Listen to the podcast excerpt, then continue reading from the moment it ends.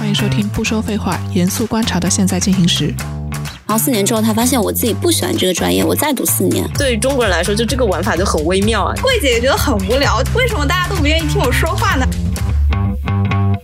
大家好，欢迎收听这期的现在进行时，我是未来预想图主编赵慧。我们这一期聊的话题和留学有关。对于很多年轻人来说，这可能是一个自己想要开始的新的一段的人生经历。那我们这次邀请了三位嘉宾，他们在各种不同的领域、不同的国家有特殊的留学经验，也许可以和大家分享他们自己的故事。我们先来介绍第一位嘉宾，大家可能比较熟悉了，邢梦妮。嗯，大家好，我是邢梦妮。啊，我这次代表的是在英国留学的经验，但是我的情况和大部分人的硕士经验不太一样，就是我是从十五岁的时候到英国去读了初中，在那里完成了高中课程，最后进入的本科，所以我想我可能可以给大家提供一些不一样的视角。嗯，好，第二位是来自日本区的了，嗯，程炫。大家好，我是程炫，我是之前在日本读的硕士，然后现在在日本就职，所以除了留学相关的经验以外呢，可能还会给大家提供一些。关于就职以及在日本的一些经验。嗯，好，那第三位是刘迪欣。大家好，我是刘迪欣。呃，我是高中经校长推荐到日本来读书的，然后我是在日本留学的英语生。这次大概提供的是在日本的英文生的一些经历。嗯，所以大家看哈，就是几个比较流行的目的地：英国，然后日本。日本呢又比较复杂，可以分成英语生和日语生。我们今天就会把这些情况都跟大家来讨论聊一聊。大家可以先说一下，呃，留学这么一个有这个想法出现的时候，大概都是因为什么样的契机呢？就是自己为什么会有留学这方面的考量？我当时之所以会去留学，原因很简单，就是我在上海没有户口，没有户口的话没有办法参加中考和高考，所以当时能想到的办法，一个是回原籍，就是遣返原籍考试；，另外一个就是去走一个完全和现在的系统不一样的路，就是留学。当时也考虑过日本，但是因为考虑到年纪比较小。所以最后还是选择了英国，因为英国它提供的全寄宿的经验，我父母觉得比较安全。所以当时其实没有一个特别出于自我意志去做的选择，更多是出于就是现实利益上的考量。比如说，我是一个比较低龄的人，适不适合到那个地方留学？那个地方安不安全？然后那个地方的基础教育好不好？只是因为这些而已。所以你等于是只是说现在必须要有一个留学。要想要去选留学这条路，然后选了英国。对对，然后当时刚好我在的班级，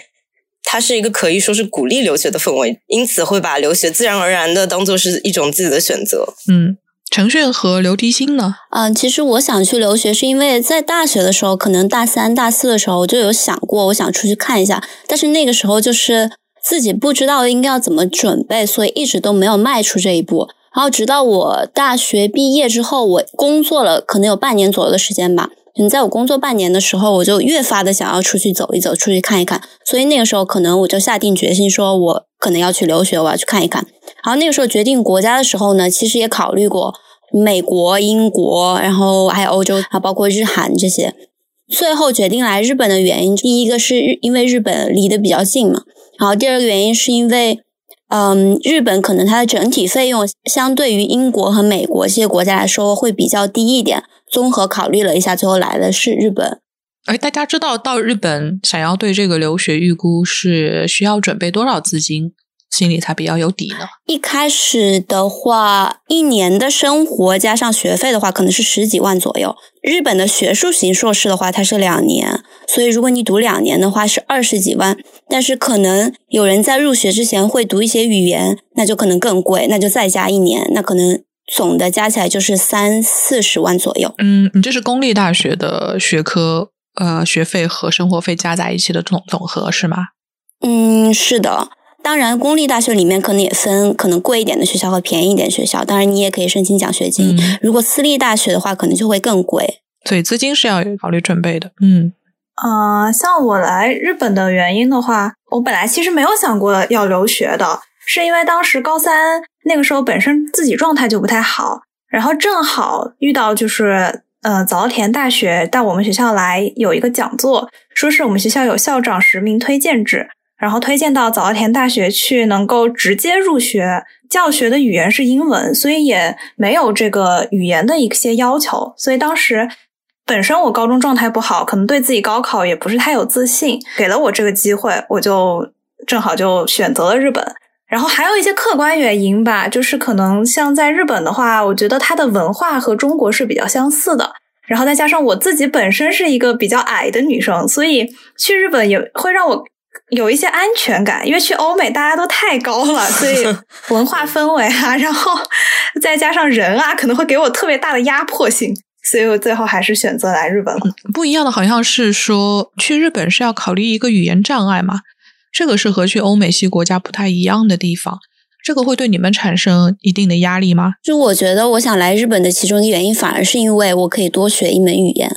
去美国的话，或者去英国，我可以用英语嘛。但是如果来日本的话，我既可以在日本留完学拿到文凭，然后我还会一门小语种。嗯，但是我周边很多人他有压力的原因也是在这里。很多人像日语生，他们会花一年或者两年的时间，然后来学日语。这样，他们入学的年龄就会比可能国内的同学或者是去欧美的同学要大一些，所以焦这种地方也会有一些焦虑吧。我觉得不一定吧，就是大家刚刚有聊到说日日本的话，语言障碍可能会比较大，但我觉得即使到欧美留学也不一定，因为你在欧美留学的话，你是必须要考过了雅思或者托福，你才可以到欧美来的，就是考试的硬性标准会比较多。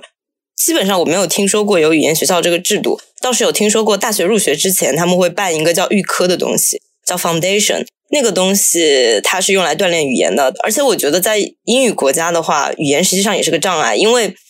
不是说你学了九年，或者说你义务教育一直到现在都在学英语，你就可以说英语的。很多人就是因为轻视了英语，或者小看了英语它作为一门学术语言的难度。所以来英国或者到其他国家去学的时候，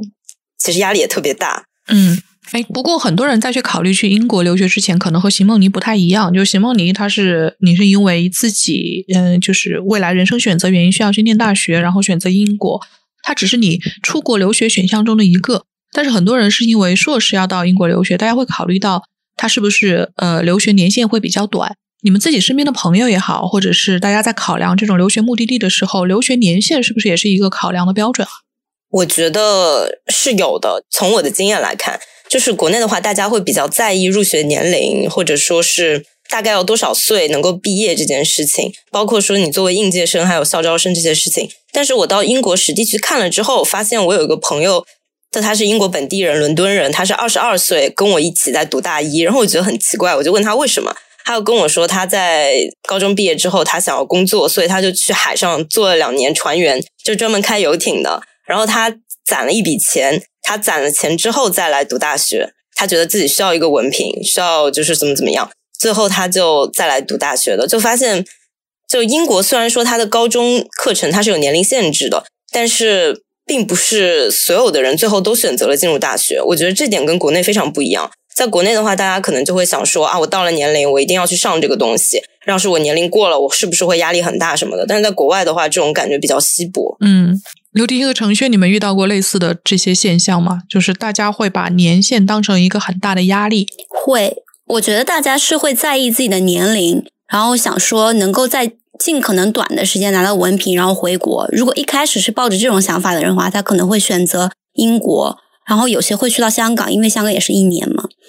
但如果一开始其实他不是这种想法，像我的话，一开始可能是想纯粹的想出国学习一些东西，然后看更多东西。然后对于我而言的话，我觉得一年是不够的。所以我在抱着这种想法的时候，我可能就不会选择这种一年的这种学习制度。我觉得还是会分人，但是如果想尽快拿到的话，这种还蛮多的。我身边的例子，我觉得选择来日本的人，可能他们考虑时间的这个因素就会少一些了。因为来日本就肯定需要再去学一门语言，那么你需要的时间无论如何，你学一门没有基础的语言和一门有基础的语言，那么在没有基础这个语言上面，它肯定所需要的时间会长一些。既然做了来日本这个决定的人，我觉得大部分可能在时间上的考量是没有考量这么多的了。或者你有没有觉得，其实来日本的人很多，他从小就看动漫，其实他是有一定的日语基础的。嗯嗯嗯。嗯，可能日语生会多一些，我们这边不是很多，我们这边就是零基础的非常多啊。其实我刚刚就想说这个，就是因为在英国的我接触的中国留学生的话，他们把日本看成是一个梦想之地，就可能很多人他们都是，比如说喜欢二次元啊，或者说对日本的文化很有好感，他们就会说无论如何都想去日本待一段时间。可能是有的人比较有钱，他可能是就是去旅行一段时间；有的人他就是通过学校的 exchange，就是交换留学，试着就是到日本去待三个月，比如说下校项目，然后或者说是待一整个学年的这种人特别多。不过，真的是说到语言这件事情啊，它到任何国家应该都是有门槛的。就如果你自己一开始学的是英文，去欧美系的这些国家的时候，英文是否好到能够跟人自如的交流和沟通，这个也是打个问号。同样，到日本的语言环境也是一样，哪怕之前是在二次元，在懂这些和游戏、动漫里的各种各样的说法，也不代表你更能够跟人自如交流。我常常会遇到的一个误区吧，就是觉得看了 十几二十年动漫，会觉得自己很懂日文，好像能听懂日本人大概在说什么。因为那些音乐剧、什么广播剧也看了很多，但其实和日常生活中的很多还是有差别的。尤其是你自己如果想要好好的表达出来，这是两码事。语言还是需要好好学的。如果现在大家在准备留学，可能还是要把语言当成是一个自己需要跨过的这个门槛，就是它不是哪个这边的门槛低一点你就好跨一点，可能两边是差不多的。嗯，然后你真的是看留学年限，大家现在再返回头来再去想啊，留学就是两年制、一年制，就你们再去看这两年的时光，会觉得这个研究生就是硕士的这样这么一个生活和学习的经历，它是很长还是很短，还是刚刚好？它给你带来的是一个怎么样的？呃，就是光从时长上看，它给你带来是一段怎么样的体验呢？会觉得很快吗？来不及念的感觉，很忙，会有这种感觉吗？不会，我觉得其实两年对于硕士生来说，其实我觉得是刚刚好的，因为其实对于硕士生来说，你需要完成的课程，第一它不是很多，你需要修的学分，至少在我们学校来说的话，不是很多，在第一年基本上可以完成你的课程。第二年的时候，你就可以专心的做你的研究。你做研究的时间差不多有一年的时间，完成课程有一年的时间。所以我觉得，其实时间安排上来说的话，两年还是比较合理的。嗯，你当时念的是什么学校？大概什么专业？我念的是千叶大学的都市计划。像这类的学科，它会需要前面很多的背景。啊，知识的准备和国内的考研是一样的这么一个路数吗？还是说你完全跨学科也完全 OK？日本的硕士申请它是需要联系教授的，而且你在联系教授之前需要写自己的研究计划书，也就是说你需要很确定你想研究哪一个领域，你想研究这个领域的什么东西，然后之后再联系教授跟老师面谈，然后这个教授能够完完全全的决定他要不要你。国内硕士的话是需要考试的嘛？所以大家就统一参加考试。虽然日本也有考试，但是可能教授的话语权更大，他可以直接决定他你能不能进到这个硕士。所以如果你有专业背景的情况下，你在准备你的研究生计划书的时候，你就会容易很多很多。所以在入学之前，你就要非常明确自己在硕士研究生期间自己要干什么。对，可能虽然没有一个很完整的计划，说我前半年要做什么，然后后半年要做什么，然后最后剩一年你要做什么，不是这种计划。你就至少你需要确定你要在哪个领域，你大概研究的题目，就是这种东西你需要确定下来，然后老师就会考量你做的这个研究跟他现在所研究的东西，就是是不是吻合的，他需不需要你到他研究室来做这份研究。所以说，那我还听说了一种是说要有去一个研究生的制度，这个是指中间的预科的这个感觉，跟刚刚邢梦妮说的那个有点像吗？研究生制度其实是有点像旁听生制度。日本的硕士它叫做大学院，嗯，所以你进正式的大学院生之前，你是可以考旁听生的，但旁听生不是正式生。旁听生的话，你是可以。参加这个学校的课程，你也可以在你想去的老师的研究室参加他们每周开的例会，你可以参加一切活动，但是你没有正式的硕士文凭。然后你在你旁听生的阶段，你可以继续申请大学院生，然后再参加大学院生的考试。如果通过了的话，你才能够继续进到大学院生。有一点像一个试用期的感觉，我觉得就是。教授，你和教授互相去了解对方，教授看你适不适合做这个研究，你也看你在这个研究室能不能继续下去。刘迪星有经过研究生吗？啊，我没有啊，你们都没有。对，我是英语本科加硕士。一起读上来的，所以我申请研究生的时候就比较方便一些，因为我大四就已经进了研究室，所以我申请的研究生就直接就是大四的这个教授，然后就读上来了，所以他已经是对我比较了解的一个状态了，我就也没有经过研究生这个阶段，而且英文生的研究生其实并不是很多，呃，大部分就是决定录了你，你就可以直接进来了。但是像日语生的研究生可能会稍微多一些。刘提新现在是在哪一个学校啊？现在是在早田大学的交通规划研究室。嗯，其实这个研究室和国内有一些些不一样，它其实是属于土木工程的分支，所以可能算是一个纯工科吧。然后之前说到的那个，呃，你觉得两年时间够不够这个问题？其实我也觉得差不多已经够了。就是如果单只看研究生这一个阶段，因为像程炫说的一样，就是大一一年，呃，研一一年可以把课程差不多都上完，然后研二这一年来准备研究。但是如果是和大学来比的话，怎么说呢？因为我大四，我像我们是大四就进研究室，所以大四这一年就需要先做一个研究出来，然后研究生的话，你可以接着大四这个研究来做，也可以你重新再做一个研究。但是因为你大四做了这个研究，所以研究生的研究是会比大四的要求更高的。那么。像我刚刚这个时间安排的情况下，大四我也是用一年做研究生，其实我也是用这一年研二这一年来做研究。那么，其实要在这一年的这个研究的要求会比之前要高的情况下，就稍微会有一点压力，觉得时间可能不太够。但是，毕竟也可能之前也有这样的研究经历了，之后也还行吧，就是稍微有一点点紧，时间时间稍微有一点点紧。嗯嗯。那我听说，好像在这种两年制的学科里面，因为日本比较特殊嘛，是四月开学，然后呃三月底四月毕业。那这种情况下，就会导致好像一迈入第二年的时候，要马不停蹄的开始找工作了。这个是不是等于也是对自己的一个时间上的挤压呢？其实就是硕士制度的话，它是可以选择十月入学的，所以有些学生是四月，有些学生是十月的。这是针对所有人吗？也不是说针对国际生是这样，是面向所有人打。开的，因为日本本国的学生的话，他因为他本科毕业就是在就是在三月份嘛，所以他四月份入学是很正常的。大基本上所有的日本学生都是在四月份入修士，但是如果是国际生的话，因为我们国内是六月份六七月份毕业，所以你在六七月份毕业之后，十月份入。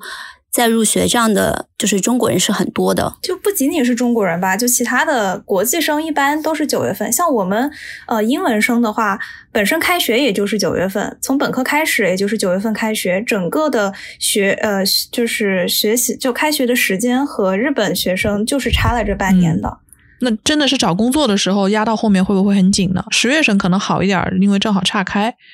四月生的话要紧跟着这一个一个的步调。就是我给我的感觉，好像是还没有入学前就要把研究方向定下来。刚刚研究了一年，然后论文还没有开始写，就要开始找工作了。总是感觉呃，这些留学生非常忙。嗯，就我觉得这个事情其实很正常。就是你在英国的话，你说英国硕士只有一年呢。就像我之前认识一个人，他是在巴斯大学，就 University of Bath，就是读嗯，类似于英语第二语言，怎么教英语，就是有点像汉语言文学这种感觉，汉语言教学这种感觉。他当时就是九月份入学，然后十二月份寒假的期间就要飞回国，因为他说他要找工作。就是很正常，然后包括像英国，因为只有一年嘛，然后它又是一个就是教学式的，它不是那种完全导师决定制的那种感觉，所以很多人他比如说，就比如说一月份，他可能已经在写论文了，他已经在完成期中、期末的作业了。嗯，我觉得时间安排的话，一定是会有点紧张的，主要是看你怎么去规划这个事情。客观上来说，我觉得可能没有时间够不够用这个说法，因为对很多已经决定要工作的人来说，他很早就开始准备了，他可能暑假他就已经想好要怎么做了。那对他来说，时间就不是够不够用的区别，而是会不会按照计划执行的区别。那席梦妮是比较特殊哈，是因为你念的是本科，然后呢，你又是采取了和很多人不太一样的路径，你中间是停掉了。你觉得像这样的一个学习和工作的节奏，它是一个容易的选择吗？嗯，最开始其实不容易，因为我当时也是一个很拘泥于年龄也好，然后拘拘泥于那种要跟大家一样这种想法的人。就我一开始做 gap year 的决定的时候，其实并不容易。但是因为有一些外部的因素，就比如说家庭的原因啊、疫情的原因啊，所以最后促使我做了这个决定。不过，嗯，比较过渡比较容易的一个阶段，就是因为我暑假的时候。五月底还是六月底，反正当时我暑假一共整整有三个月，三个月期间我就一直在不停的实习，所以最后决定 gap year 找工作的时候，其实就已经有着落了，就是已经知道自己可能可以做一些什么样的工作了，然后有一定的经验了，所以后来。就 gap year 对我来说，它它不意味着在家待业，它对我来说意味着我真的已经要开始工作了。这样，所以当时属于一个我知道未来我会做什么的状态，做决定的时候就没有那么艰难。嗯，你们现在反过头再去回想自己当时这一段留学经历的时候，你们觉得和自己预期的得到的、想要去得到的这些东西是一致的吗？嗯。我觉得比较难讲，因为对我来说的话，我很早就去了嘛，我十五岁去的。嗯，当时对我来说有很多很困难的事情，比如说我当时看很多密集的英语，我会觉得头很晕啊什么的。然后因为那时候我父母也好，然后我完全没有亲戚在那边，所以相当于是孤家寡人一个人。然后有很多。身边的同学，他就跟我年纪差不多，结果他自己得抑郁症了，然后他就只好回国了。这种事情有很多，包括我认识一个韩国学生，十八岁，他当时就是很严重的抑郁，我好几次撞见他在楼道里面哭，就是他说他很想家什么的。嗯，但是我当时完全没有这个，完全没有这方面的事情啊。我第一次去英国就是在那个晚上，觉得啊，我爸爸妈妈不在了，然后我就简短的哭了一下，然后之后就完全没有再难过、伤心，然后也没有很想家。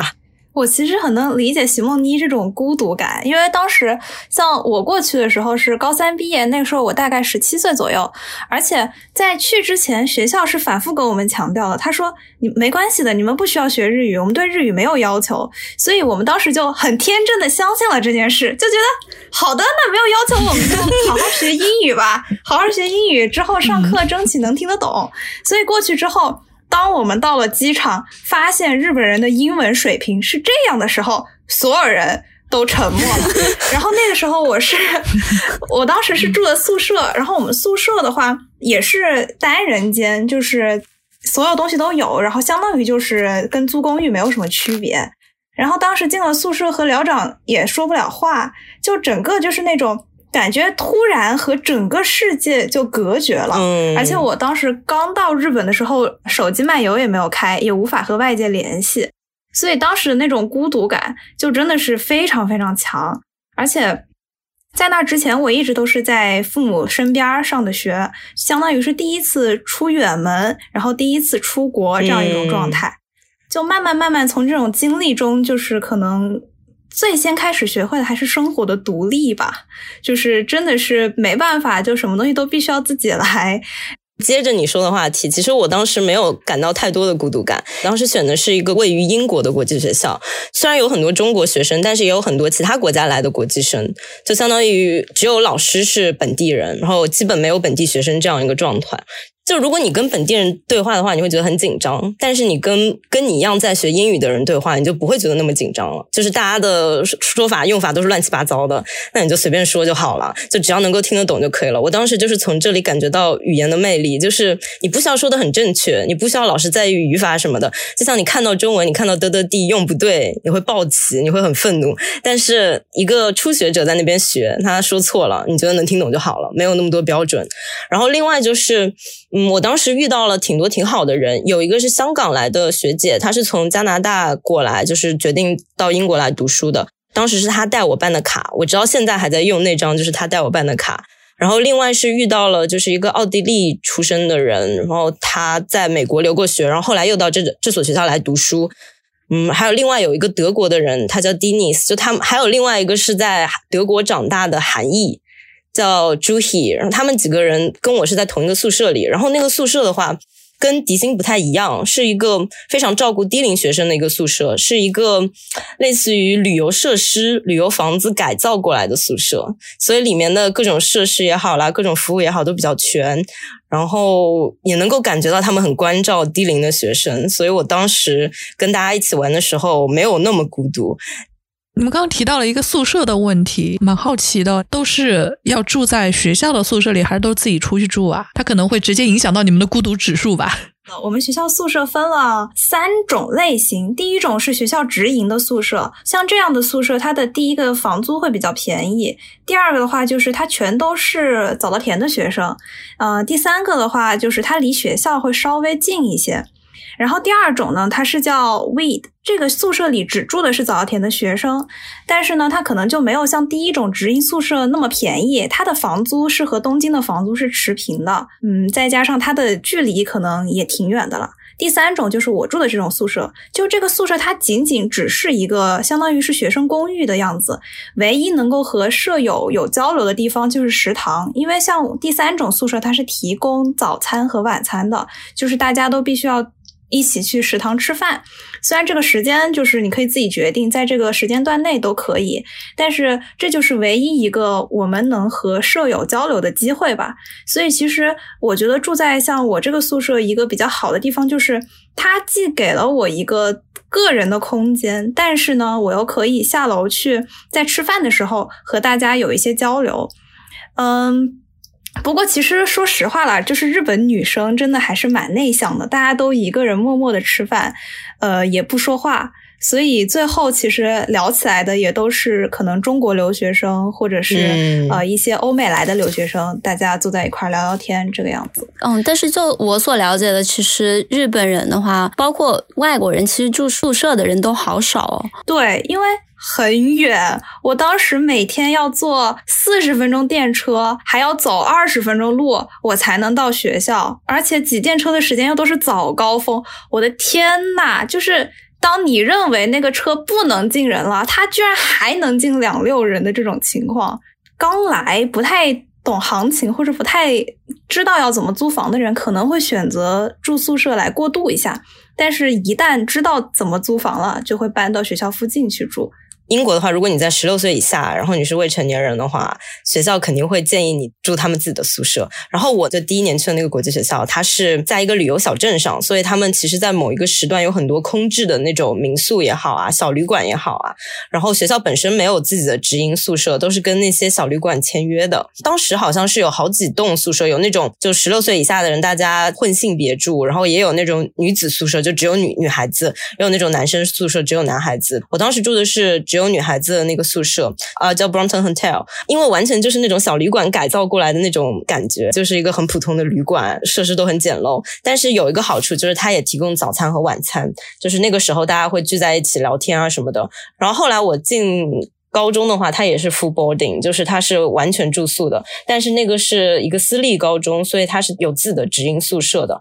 就当时也没有想着要搬出去啊什么的，因为实在太爽了，你不需要交暖气费，然后不需要计算水电费。高中也有食堂嘛，所以。基本上我在学校没有任何的开销，除非我周末的时候到市中心去买东西才会有。后来大学的话，我第一年选择的也是住宿舍。其实我的考量是就不需要自己再管理水电费什么的，然后有人帮你管理，然后可以跟同一个大学的人住得很近，会比较有那种氛围。呃，但是我有一个好奇，你们宿舍就是他不会可能只能住第一年或者第二年，然后就必须要搬出来嘛？因为我们学校直营宿舍就是对日本也有这个，住两年你就必须要搬出来了。其实。是这个问题，它最主要的一个核心点就是宿舍的供应量是否是足够的。就是对于很多大学来说，它可能会有这个规定；但是对于一部分它宿舍量是 OK 的大学来说，它巴不得学生都住他们宿舍。像我现在在 University of Reading，就是雷丁大学的话，它是有一个专门管理学生宿舍的物业公司。就类似于把宿舍外包出去了，然后他们有很多，还有一个就是他们跟外部的学生公寓有签约，然后另外就是他们自己在大学校区范围以外也有自己自营的一些学生宿舍，可能是跟房东签约了，也可能是他们自己买下来的。我一开始以为是我申不到了，但是我发现只要你在一定的时间段内确保自己做了这个申请，基本上你都可以分到。就我认识一个人，他是大学三年，这三年一直住的都是宿舍，然后就没有变过。所以我觉得主要还是看供应足不足够。等等，英国大学只有三年吗？啊，英国大学只有三年啊。澳大利亚其实也可以只读三年，但是他们读四年的话，你会拿到一个 honor，就是拿到一个荣誉学位。那硕士在一年，是不是说英国花四年的时间拿到我们这边花七年才能拿到的学位？对对，但是。我觉得这并不是一个好处，因为英国它的高中也只有两年，它初中如果你算上考文凭的话，就是考他们那个什么 GCSE 的文凭的话，其实也只有两年。但是它会遇到一个非常严重的问题，就是你必须非常早的决定你的职业规划啊，所以导致我身边很多那种，比如是家里比较有钱的那种英国本地的小孩，他们可能就是想做牙医，嗯，或者想做医生那种比较赚钱的行业或者律师，但是其实你根本没有那么多时间决定你的爱好倾向。所以最后就会遇到很多那种大家可能大学读了这个专业，但还是不知道要怎么就业这种情况，就反正就觉得差异挺大的吧。嗯，哎，有点这个感觉哈。他们因为整个年限变得非常短，大家想要把这个时限拉长，去尝试更多东西。我们可能时间有点太长了，所以大家拼命想要去，就是害怕在起跑线上落后这么一个古老的说法。就是希望自己能够尽量快的去达到某一个目标。日本好像，嗯，对本国人来说，对日本人来说，时间应该是四年本科加上两年硕士。中国人去的话，多多少少时间会延长一点，除非你们过渡的特别特别的顺滑。但是现在再回头来看，基本上年限给大家带来的这个。焦虑在职场上就是拉平来看，倒没有那么大了。你想到韩国还得男生还得服兵役呢，是吧？就是当地的男生。对对对，是我的同学还在读大三，韩国同学还在读大三。是啊，你现在想想，这个对于大家来说，一年、两年、三年，这个早与晚，它其实没有意味那么多。就是我们有时候会把这个时间想的太过重要了。我觉得另一方面是没有见过那么多，就是类似于。自由的生活方式吧，就是大家可能只能想象那种一本道，就是那种从什么，比如说从某一个起点，然后读到某一个终点这种生活方式，中间竟然还有人离开，中间竟然还有人会出去打工，这种事情对中国人来说是很不可思议的一件事情。包括在英国的话，可能因为打工的限制的原因，就比如说你每周可能只能工作二十个小时啊什么的，然后他的工作机会比较少，所以很多中国留学生。打工的环境要么就是中餐厅，要么就是中超，就不会去那种有很多本地人的地方打工，或者说是本地的公司打工，就会造成，嗯，我个人觉得一方面是打黑工，就是他们给你的钱非常的少，就低于标标准值，然后另一方面就是你的语言能力也不得不到锻炼，然后你赚本来赚的钱也不是很多，所以就会产生一个割裂吧。我觉得刚刚木妮说的就是。啊，包括刚刚赵伟姐说的，就是时间来说，就是很多中国人特别在意嘛，就是你本科读完了读硕士，硕士读完了然后立马工作，就是这种，可能他们根本就不会想说就是 gap year 这种想法，就根本就没有这种想法。但是我认识的有德国的同学，他们可能是本科读了四年，然后四年之后他发现我自己不喜欢这个专业，我再读四年，换一个相近的专业，我再读两年，这对于他们来说都是家常便饭的事情，所以他们有些一个本科就读了六七年。然后之后再出来工作，啊，我觉得是他们比较有钱哎。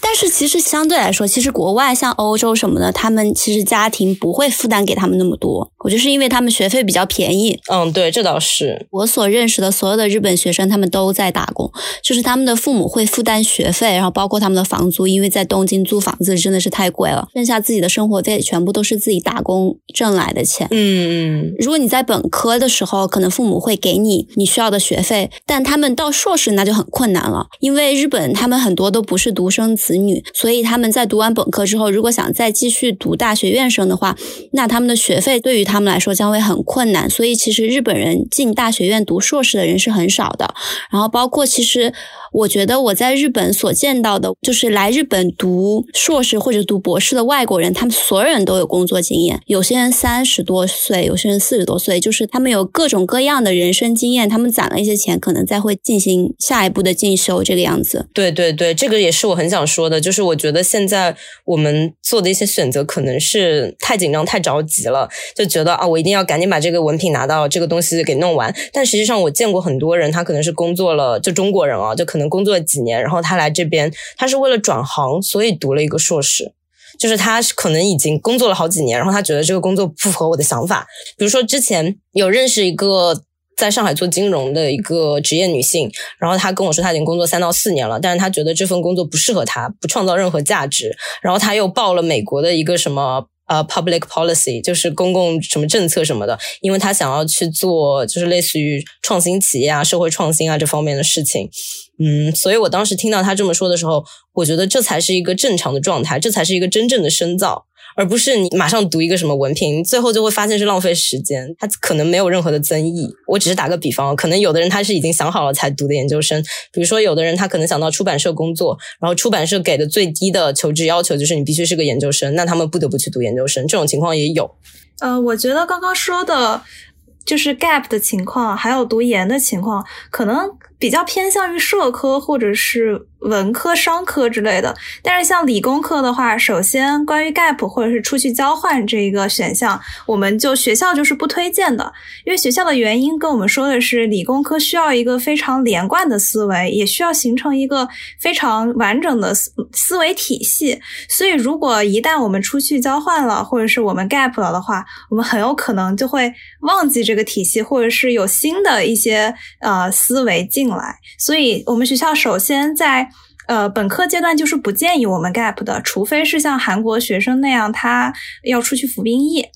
然后到了研究生的话，就因为研究生导师的就是话语权是非常大的，那么到了研究生，导师就是他就不是不建议了，他是直接说你不能 gap，因为你的这个研究。一旦比如说你开始了你的研究，你中间停了这一年，那么你的研究相当于之前的那一年，它的时效性已经过了，然后它的创新性可能也已经没有了，那么你之前那一年就相当于是浪费了。所以像懂了，对，所以像理工科的话，它 gap 啊、交换呀，然后这些都是不太现实的。还有一个就是。为什么日本很少有人读研究生？因为他们找工作的时候，好像本科生和研究生，就本科生也可以找到很好的工作了。所以大家对研究生的就是需求没有那么高。研究生你还得多付两年学费，对吧？但是像理工科的话，因为本科的时候我们的研究才刚刚开始，刚刚起步，所以其实理工科很多人，可能一半的人吧，一半或者是百分之六十的人都会选择再读一个研究生，就是相当于把。本科的研究再深化一下，能够理解自己学的、自己研究的到底是一个什么样的东西。所以其实，呃，我们研究室或者是说理工科的研究室，像那种三十多、四十多来读的，嗯，硕士或者博士是有的，但是非常非常少，可能就两三个人左右，其余的全都是直接升上来，就是从大四直接上来的。嗯。我明白迪欣说的意思，但是我觉得比起就是工科或者商科或者文科这方面的学科区别，更多它在于一个。就是大学教育的意义吧，就是你是为了做研究一个东西读的这个研究生，还是为了找工作去读的这个研究生？有一些东西就只能在职场上学会，然后有一些东西它就是做学术研究的，所以它的功能性就是不一样的。你说，比如说商科，你说商科它其实它虽然说是一个 social science，它是一个社会科学，但实际上它是一个被强行弄出来的一个很新的学科，就它有很多东西是只有你在实践当中才能学会的，它有很多理论都是之后才补充进来的。所以，嗯。它其实是一个很重实践的一个学科，包括我不知道陈炫是不是也是这样。但如果是读建筑系还有规划系的话，我觉得可能需要花很多时间去扫街啊，或者说去看实地观察那些案例，或者说自己也要做一些项目啊什么的。就可能它是一个比较实践系的实践派的东西。对，是这样的。其实我本身在本科阶段学的也是园林设计，然后我工作也是工作的就是景观设计。我之前在国内工作过半年。我那个时候工作的时候也是做的设计，然后所有人都告诉我说，做设计或者是做规划这一行的话，你实践经验是最重要的。所以你其实出去读研究生或者是出国，其实对于你的工作来说意义是不大的。包括在国外的规则什么的规定跟国内也是不一样的。但是我觉得。讲真的，我觉得在我两年的在日本的学习过程当中，你说我专业知识上提升了多少？其实我觉得并没有。但是我看到了，就是在这个专业领域里面啊，原来大家不光是在做设计这一件事情，那可能在设计其他的延伸领域，他们还在做各种各样的事情。那设计那不是设计师拍板说了算，他可能还需要跟当地的市民、当地的居民去倾听他们想要的是什么，最后设计出来的东西就跟之前只有设计师的时候设计出来的东西完全。全不一样了，所以我觉得那个是一个维度的转变。在日本的话，都市计划它整个大的范围里面有很多很多的小的分支，所以我可以看到，其实是比国内。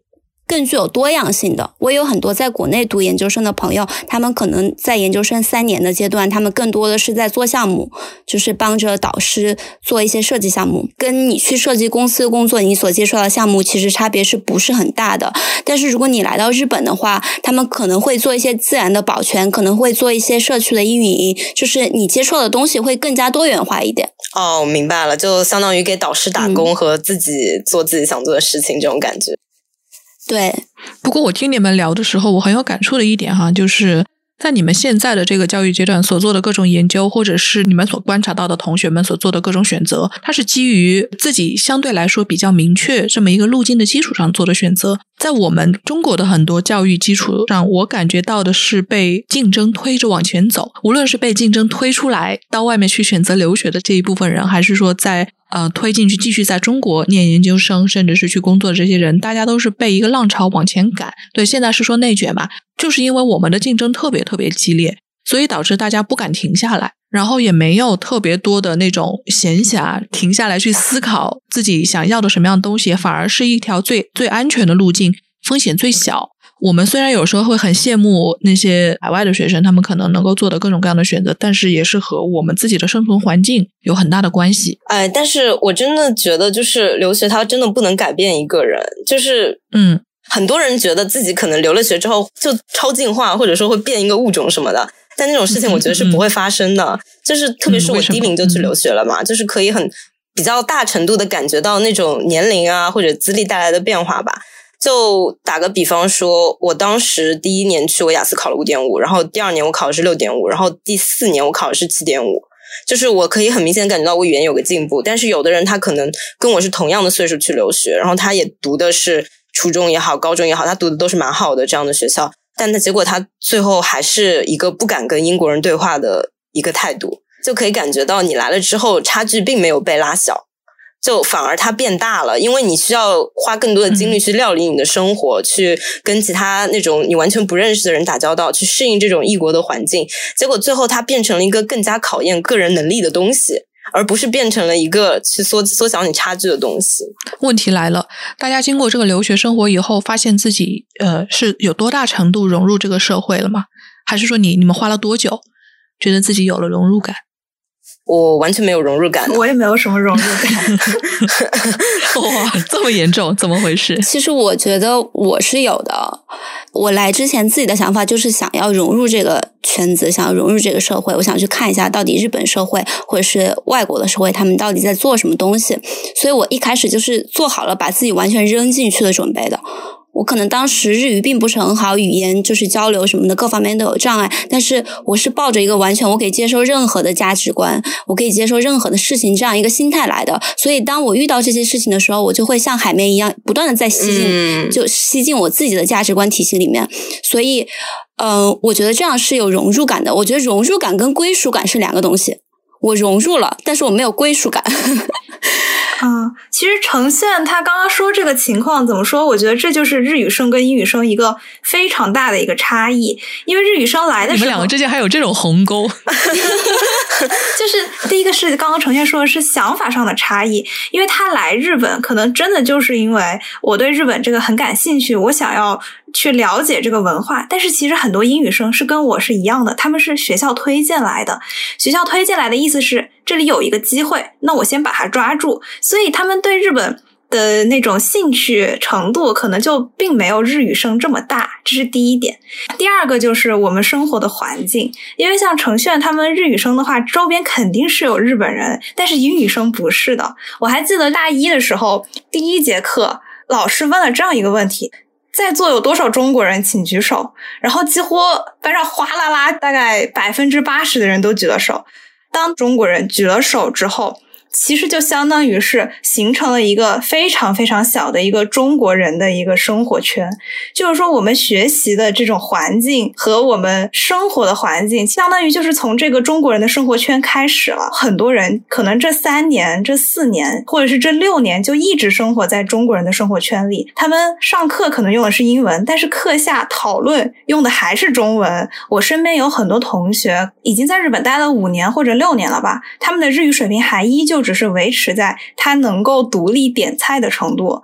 这个差异还是挺大的吧。然后我当时说没有什么融入感，是因为可能前三年我自己已经是形成了一种跟中国人或者跟同胞抱团的一个心态，然后突然到了日本人这个环境中间，又会相当于有一些不适应的感觉。其实我来日本之前，我也。对日本文化没有任何兴趣，而且我以前没有看过动漫。我你可能不太信，我就 我就看过一部，我就看过一部动漫叫做《死亡笔记》，就它火到那种程度，可能才会看一看，也不看日剧。然后我可能是学了半年的日语，考了个 N 二，然后我就背着包就来了。我当时其实没有说我很想要了解日本的文化，我其实当时就想说，哪怕我今天去的是英国，哪怕去的是美国，任何一个国家，我只是想了解一下跟自己之前生活完全不一样的一个生活状态，抱着这样的一个想法来的日本。我觉得其实跟迪星不一样的是，我可能一开始的时候有一年多的语言学校的生活，我觉得那个给我的改变挺大的，就相当于你是一个社会人，你不是一个在学校被学校保护的很好的一个学生。因为我刚来的时候就是在日语学校，全是中国人，你根本就没有办法接触到日本。人除了你的日语老师，所以我那个时候想要融入日本社会的时候，我就会去咖啡厅打工，然后我就会听旁边那些一起打工的那些小哥哥小姐姐们在讲什么。如果他们有努密开，就是会去吃饭的时候，我也会就是很积极的跟着去。直到进入了大学院之后，因为我可能自己的专业比较特殊，我们研究室是做社区营造的，所以你会信我进大学的前一周，我第一个认识的人居然是当地的一个老太太。但我那个时候日语其实没有很好，但是老太太就会抓着我一直不停的聊，不停的聊。其实我有百分之八十我不知道她在讲什么，但我就会嗨，嗯嗯，so this 呢，我就会不断的在附和她。但是这样渐渐的下来的时候，我就会发现我的日语就真的是长进了不少。我觉得可能是因为我自己有这两段经历的关系，所以我觉得我在日本这个社会吧，有一种融入感，而且我会尽量的避免于去跟中国人抱团这种行为。不是说我很避免于交中国的朋友，我会觉得说，如果我一味的待在中国这个圈子里面的话，那我可能出来留学的意义不是特别大。我非常同意程炫这个说法，并不全是说大家都不能融入，这种情况就不能以偏概全。我的意思只是想说，国际生里就是大家去接触社会的这种时间机会，要比日语生可能要少一些。因为第一个，我们没有经过语言学校，我们刚来的时候如果不抱团，我们是非常难在日本生活下去的。毕竟学校说了对日语没有要求。第二个呢，因为我们的学习还有我们的语言都是在同一个时间去完成。的就是我们的大部分的生活，学习生活也好，学日语生活也好，都是和同样的一群中国人。如果要走出去，选择融入日本这个社会的话，就是我们需要再花更多的时间或者更多的精力，就相当于是把人家两年语言学校，然后再加两年大学的时间，我们全部都放在大学前两年或者是前三年这个时间来完成了。就是不是说所有人都是融入不了，只是说我们要融入会更加难一些。嗯。我觉得我大概在程序和迪星之间。我说的没融入呢，其实有两层意思。第一层是指，就是我在大学期间基本上是有几个固定的朋友，然后四到五个就是平时可以约出去一起买东西的或者一起吃饭的中国人。第二层是因为我把我跟外国人的接触限定在比较小的几个场景里，就像程炫刚刚说的，他因为社区运营，所以认识了一些当地的老太太啊什么的。然后我当时是我自己主动去做一些博物馆的志愿者。是跟中国的留学生一起去的，但是我的上司也好啊，然后平时要使用的工作语言也其实全部都是英语，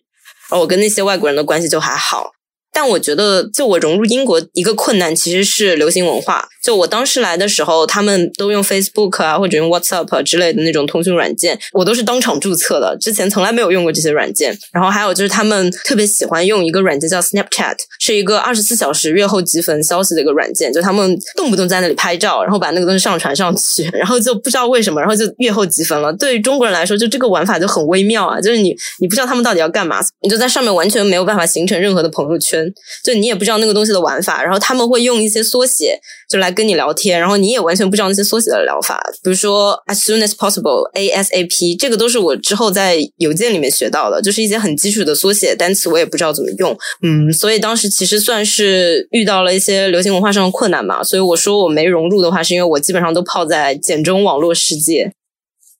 其实我觉得融不融入这件事情怎么说呢？就是在于你自己愿不愿意去接触这个社会，然后去主动和他们交流。那我觉得既然都来日本留学了嘛，还是要接触一下。所以当时我就想说，找到了一个切口，因为要去握手会，要去参加他们的演唱会，要去抽票，所以我需要去了解各种各样的可能只有在日本才会有的规则。然后 idol 他们可能会去一些餐馆吃饭，他们可能又会去呃一些好玩的地方，我再去这些地方吃饭，然后再去参加他们去参加。过的一些活动，以这些为节点，然后慢慢慢慢的往外面去发散。然后第二个切口就是因为我们学校离新宿非常近，我就经常上完课之后就到新宿去化妆品柜台试口红或者是试粉底。然后因为那些柜姐她其实 你这个留学生活过得很惬意啊，另辟蹊径。柜姐也挺无聊的，特别像西武，我感觉都是中国人生意，他们可能就是拿一张照片，this one，this one，I want this one，然后拿了就走了。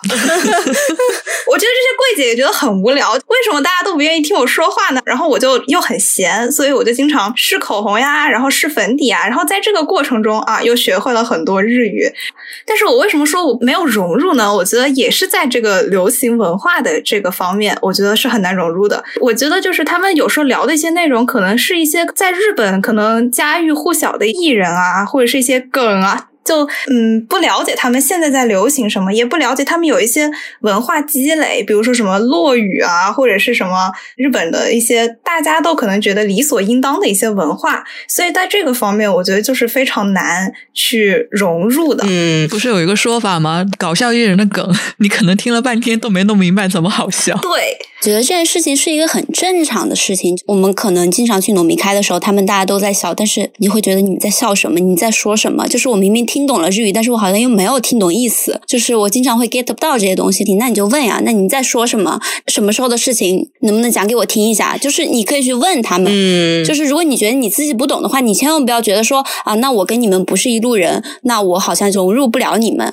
我觉得可以说到目前为止，只要我开口问了，大家都会很耐心的跟我解答。然后下一次我就会知道他们在讲什么东西了。我觉得是这样一个感觉。我觉得中文里也存在这样的事情啊，就即使中文是我的母语，也存在赵慧不知道我们在说什么的这种事情。就是不要给我们画立这种鸿沟好吗？好吧，反正就是如果你不了解情况，然后你不知道我们在笑什么，其实，在中文里面也存在这种情况，就是大家会有一些，比如说追爱豆的黑话，你说什么桶，然后我都不知道什么叫桶，然后后来有人跟我说，原来是杰尼斯的 Sex Toms，它是一个组合，我当时就啊，为什么要叫人家是桶？就这种黑话，就只有有你们才懂。无论什么语言里面，我觉得都存在，就是看大家的兴趣是什么。我周围也有一种中国学生，就是他是真的很喜欢日本文化，很喜欢日本人，然后他就会觉得说，我跟日本人很合适，我跟中国人不合适，就是他会经常抓住任何机会跟日本人一起接触，然后就是牺牲自己的一部分身份认同，可能就不去表达自己的一些观点，然后一味去讨好就是日本人，或者是去赞同他们的观点。但是我觉得就是真的是没有必要，我觉得就自然交流，你有你的观点，他有他的观点，我觉得这不是关于任何国籍的问题，就是一个正常的人与人之间的交流。对对对，我觉得融入它并不是盲从，或者是并不是融入的前提就是双方要平等。就是本身我们就是一个外国人，所以我们站在外国人的角度，肯定会有自己的一些和日本人不同的想法。所以就是在和日本人交流的过程中，可能就是说保留这些你们共同认同的这些东西。那么自己肯定有自己的想法，而不是说去牺牲自己的想法。为了融入他们而去融入，我觉得这样的话，其实双方都不是很舒服。对对对对对，嗯，当你们想了这么多以后，你们可能对于本国的文化也好，日本的文化也好，都有了足够的了解。你们会考虑在当地生活工作，还是说更希望以后能够回到国内去继续生活呢？我最开始来日本之前，我是完全没有想过要在日本工作的。直到让我觉得啊，我可以在这个国家试试。第一，是因为我自己的这个工作内容，因为我自己是做景观设计的，然后日本的这个行业的环境跟国内的不太一样。日本的话，它的项目会比国内的更加多元化，所以我当时就想说，那我要不要尝试一下不一样的项目？然后可能会发现一些这个行业之后发展的一些可能性。然后第二点的话，就是其实中国人大多数在日本工作，他们就会做一些跟中国相关的工作。我自己也是一样的。我现在虽然在设计公司，但是我们的项目很多甲方都是中国公司。然后你就在其中发现很多中日合作的更多的一些工作机会，就这些机会可能是你回国你不会接触到的。然后第三点的话，就是我可能在国内的工作经验没有很丰富，但是我在国内的感受就是一开始会觉得自己像一个工具人，我是没有太多的机会去动自己的。脑子的，我上司说什么东西，那我就照做就 OK 了。但我在日本的感觉就是，日本公司他对新人的培养是很下功夫的，很注重个人成长。刚入社的第一天，我们的社长就把我叫去，然后他就说：“嗯，你一定不要觉得自己是从属于一个公司，就是你身在一个公司，但是你要随时为自己考虑，公司永远都不是你的保护伞。”他也跟我讲说，就你工作了两三年之后，那我们就可以参加一些社会活动，然后参加一些学会的一些东西，不一定一定要专注在工作本身这件事情上。所以这个事情是让我触动很深的。嗯，第四点就是因为现在东京工作嘛，其实东京它有一些国际上的项目，因为我们之前做过加拿大的项目，所以我可能就会接触到更多国家的这个行业的工作，然后了解更多国家的同行业业的一些工作模式以及工作要求。我觉得对我之后自己的一个职业发展也是有好处的。嗯，然后还有一点就是。本身有这个地理优势嘛？比如说最近安藤忠雄做了一个什么建筑，我可以立马就去了，我就坐三十分钟电车，我就可以去到那里，然后就现场观察到这个东西，也是一个开拓眼界的一个方式吧。嗯，你是怎么得到进入这家公司工作的机会的？就是你当时是研究生，比如说第二年了，然后你马上毕业论文要写完了。研究做完了，然后你就开始考虑我要工作了，然后之后你就选一家公司投简历，是这样的吗？还是说你在之前的社会项目就做的那些项目当中认识了这家公司，然后你觉得他理念很 OK，所以你特意去投的？就是我比较想了解这个入职的过程。我知道这家公司是在我最后就职的那个阶段，然后问了一些前辈哪些公司觉得比较好，就是可以去到哪些公司，然后是从前辈那里得到了我们这个公司的一些消息。但其实我在自己去申请这个公司之前，我是做过其他的公司的一些实习的。我也讲过，我们这个专业它在日本可能有更多的一些工作形式。我现在虽然做的是设计，但是我之前做过同专业的咨询的实习，然后我会权衡一下，看看我自己到底是适合往哪个方向发展，然后最后才决定的现在这家公司。嗯，程轩这也属于一个讲的比较清楚的路径，就是自己试过的。这也是我们之前在录那期播客，上次叶楠也提过一个建议，就是说，呃，在念书的时候多去实习，去尝试自己喜欢的方向，它可能会对你职业选择造成的影响。刘迪迪有想好是继续在日本呃工作，还是说希望带着你学到的这些知识回到中国寻找新的机会呢？我现在两边的纠结是什么？因为确实我对日本这边的工作了解的很少，呃，当然对国内其实了解也不多。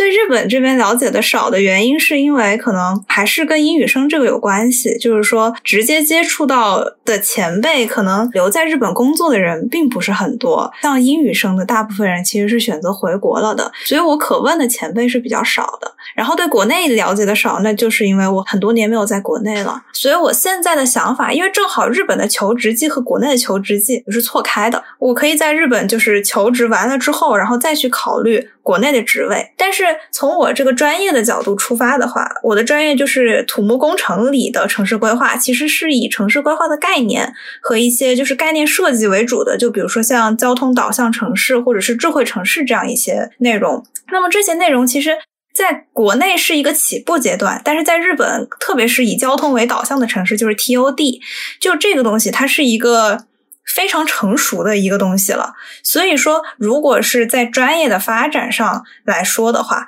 还是说先留在日本，呃，先了解一下，就是日本的公司如何去开发，或者是如何去运营 TOD 项目的，然后了解了之后，可能我觉得就是会对我的帮助会更大一些吧。所以，其实现在我自己的。就是考虑的方向，就是还是说，因为我这个专业的这个原因，所以我觉得还是留在日本就职，呃，在日本工作几年会更加好一些。但是像我身边有同学，他们是学编程的，那他们就回国了，他们就毫不犹豫的就回国了。现在刚好是国内的风口，嗯。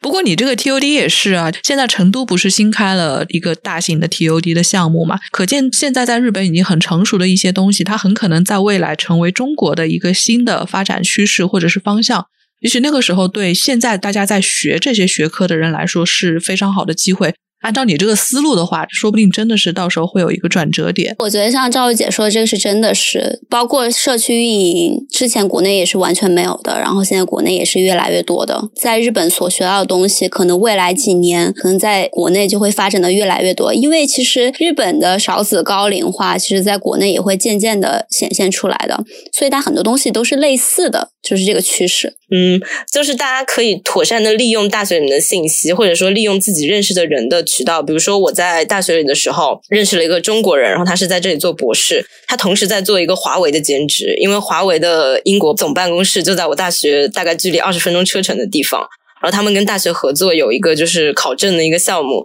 那个项目是付费的，就是你要考证的话，你得付钱买他们的课。然后因为他们当时很缺人手，就缺校园大使什么的，我就参加了，然后免费考了个证。所以我现在是有华为云计算证书的人，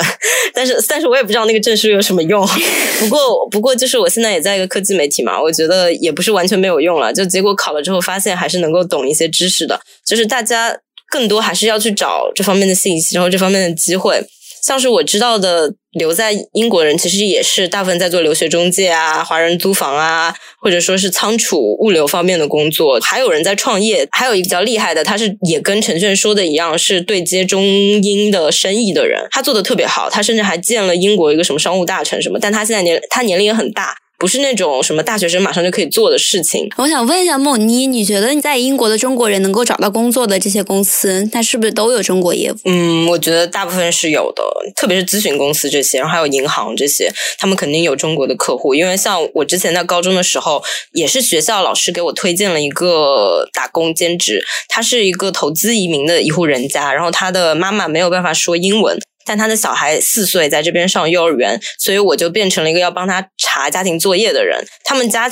就真的很有钱，就这样程度。但是就需要类似于翻译这样的工作嘛，所以我也陪同过他去过一些场合，我就可以感觉到说语言的需求还是蛮大的，特别是一个可以翻译的人。我有一个很好奇的事情，就是像留学生找工作，他的竞争力其实就是在于他能够和本国对接这一项吗？还是说还有别的竞争力呢？相比于本国人来说，嗯，我从我的工作经验来说吧，就在上海的工作经验，就上海留学生，我接触也比较少。我当时是在一个 PR agency，它其实相当于是个中。中外合资的一个公司，然后有一些外国的管理层，就是合资企业在美国的，他们会过来视察什么的，但是大部分都是中国人。然后我发现哦，就留学这个事情，你根本说不准。就是有的人觉得自己留学了，语言能力就会很强，但实际上他们可能就并没有那么强，就只是在靠翻译啊，或者说是嗯，他们也没有办法，就是说很流利的英文，最后还是让实习生来做这些事情，都是存在的。然后另外也听说过，就是很。超级名校毕业的人，结果回来他拿的工资也没有很高。就我觉得，对留学生来说，语言能力它应该是个保底的东西，它不应该是一个锦上添花的东西。不然的话，它没有办法成为你的竞争力。我觉得这是很多人可能没有考虑到的。我觉得迪欣说的是，就是留学生在那个国家跟那个国家的本国人相比，他有没有竞争优势？对对对啊，我觉得没有。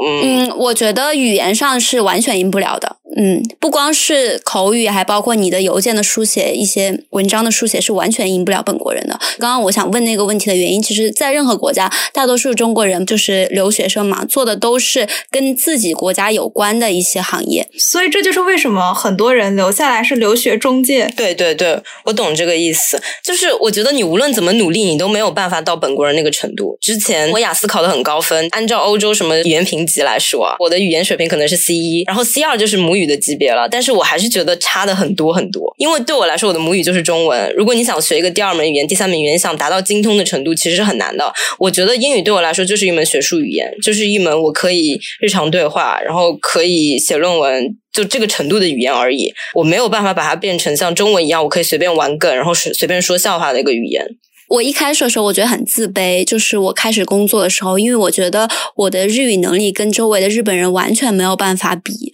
就是如果他们一旦让我写什么东西的话，可能最后还是需要日本人来修改。所以我开始这个自卑心理其实是很强的。但是后来我们社长会经常跟我聊天或者怎么样，他就会觉得说：“那你让他们日本人来说一下中文，或或者是你现在正在。”做这些中国项目，我们是需要你的。你可能现在不能立马跟日本客户进行很流利的交流，但是我们中国项目需要跟中国客户交流的时候，你就必须要承担这个责任，因为你拿的工资跟日本人的工资是一样的。在跟我们公司的人的聊天的过程当中，还包括我工作这段时间下来，我会觉得说我有我自己的优势，在这里就是为这个公司做一些东西，同时也拿到我自己想拿到的东西。这是我觉得在国外工作的一个本质。陈炫，你公司的老板对你来说，我觉得还是相当少见的。在日本公司里面，他既能认识到，就给你树立一个前景，然后也能给你自信，然后帮你找到合适的位置。嗯，在正常的职场里面，尤其是日本的职场里面，像这种类型的老板可能不多。更多的日本公司是更希望每个人都能够变成公司里的螺丝钉，然后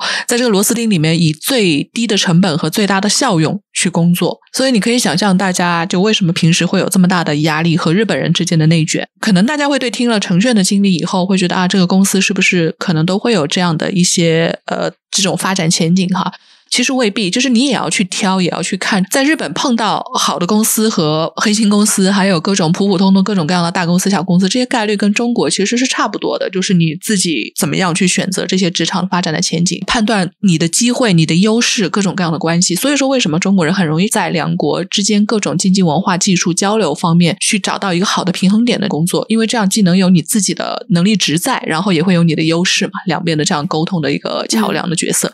所以还是要看了。既然大家都是一个留学经验者了，如果我们反过头来再给国内的这一些想要有留学这种一个新的方向的人，想要给他一些建议的话，或者是说我们想要从自己的这个经验角度去告诉大家去防踩一些什么样的雷的话，你们会有什么样的建议呢？我觉得是，其实现在中国跟其他国家的差距是真的是越来越小了。所以你真的是为了镀金留学的话，那你就不用来了。但如果你本身你这个人是一个有开放性思维的人，你想去就是拓展自己的认知边界，然后建立自己的一些世界观，你想去见一些不同的生活方式、不同的人的话，那我还是特别特别建议你出来留学，出来看一看。但是前提是你一定要把自己扔进去，就是你需要像海绵一样吸收你所看到的一切东西。当然你不需要都认同他们，但是你一定要保持这样一个开开放的态度。我觉得留学对于一个人来说，不光是为你的工作上带去了什么。更多的是为你自己的自身价值观的构筑来说带去了什么东西？嗯。我的话，先从就是英国特别流行的 master 的项目开始说吧。如果不是申博，其他都是可以 DIY 的。中介赚的就是信息差的钱。我当时初中转学到巴斯的那所高中的时候，都是自己写邮件的。一来一去的邮件当中，变得会写邮件了，这都是练出来的。第二点就是，我不建议没有想清楚自己方向，就只是因为其他人都要留学，所以才出国的人，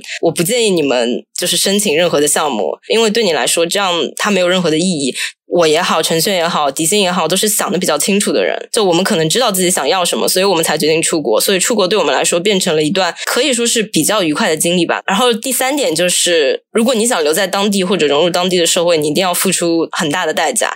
就算没有什么外国人朋友，也不是什么令人羞耻的事情，就很正常。跟其他国际生交朋友，我觉得是一个更好的在当地生活的手段啊。其他我特别想要送给大家一句话，就是留学不可能让鸡变成凤凰，不要奢求太多，它是会拉大个人能力的一种非常强大的考验，它需要很多意志力，需要很多方法去克服，不然它对你来说就是痛苦的过程，而且你回来也没有任何的收获。你可能跟其他的在国内的本科生，甚至说是读了三年研究生的人，他可能是站在同一个。起点呢？